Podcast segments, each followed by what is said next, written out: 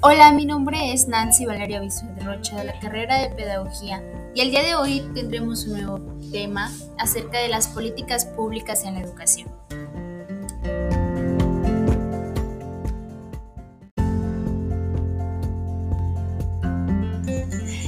En este episodio hablaremos del marco jurídico, de cómo las reformas políticas han repercutido en el país y cómo la equidad de género es una parte esencial en el desarrollo educativo.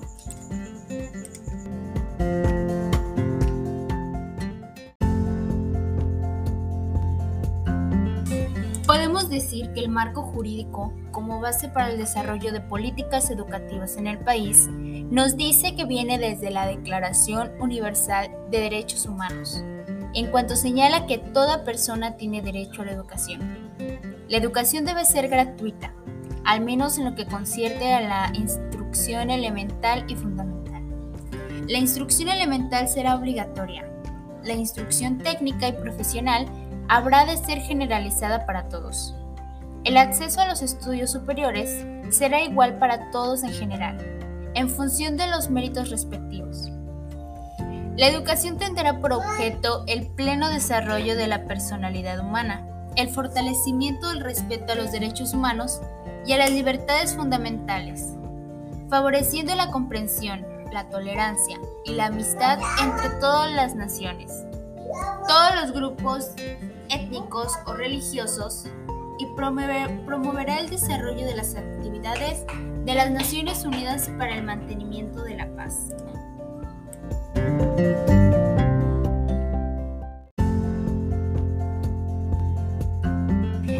Ha repercutido de diferentes maneras, como por ejemplo, las políticas educativas marcan las principales pautas que rigen el sistema educativo de un país y por tal motivo tienen un impacto significativo en el quehacer de las escuelas, sus equipos de gestión y sus docentes. En consecuencia, el proceder de los actores que componen dicho sistema debe estar alineado a las reglas y normas que se desprenden de estas políticas. Además, la educación en América Latina se ha formado de manera continua e intensa en los últimos años con la intención de responder a las necesidades del sistema y a las presiones de los sindicatos que generan una especie de equilibrio en el sector que está permeado por muchos intereses que convergen desde el poder legislativo hasta el ejecutivo. La transformación del sistema educativo requiere de reformas y políticas educativas orientadas a mejorar y aumentar la calidad de la educación y que a la vez se genere un proceso de transformación al sistema educativo mediado por políticas del Estado que propicie el bienestar a todos. Por lo cual, Navarro, en el 2006, afirma que para entender por qué el cambio es difícil hay que comprender a los actores principales, sus preferencias y horizontes temporales, cómo se alinean sus intereses y por ende las posibilidades de conflicto o cooperación así como los entornos en que se formula la política. Lo previamente citado indica que, o lo previamente dicho por mí,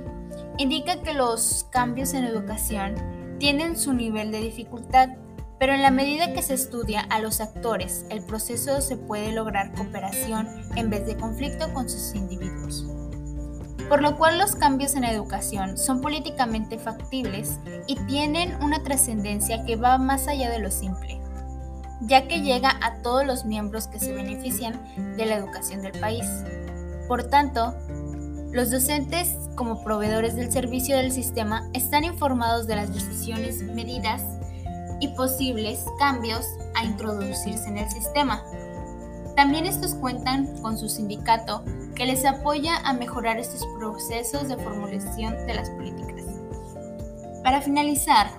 la decisión de analizar las políticas públicas que inciden posiblemente en el logro de la igualdad de género que sustenta en la convicción del papel activo que como una condición clave para alcanzar el desarrollo debe desempeñar el Estado en la construcción de sociedades igualitarias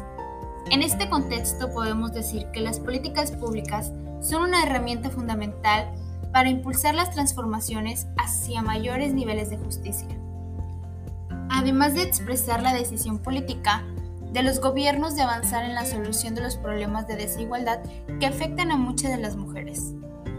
Los distintos grados de avance en relación con la igualdad de género en los países de la región muestran que todavía hay un largo camino por recorrer, especialmente en cuanto al fortalecimiento de las capacidades estatales, ya que para la puesta en marcha efectiva de las políticas públicas orientadas a disminuir las brechas de género,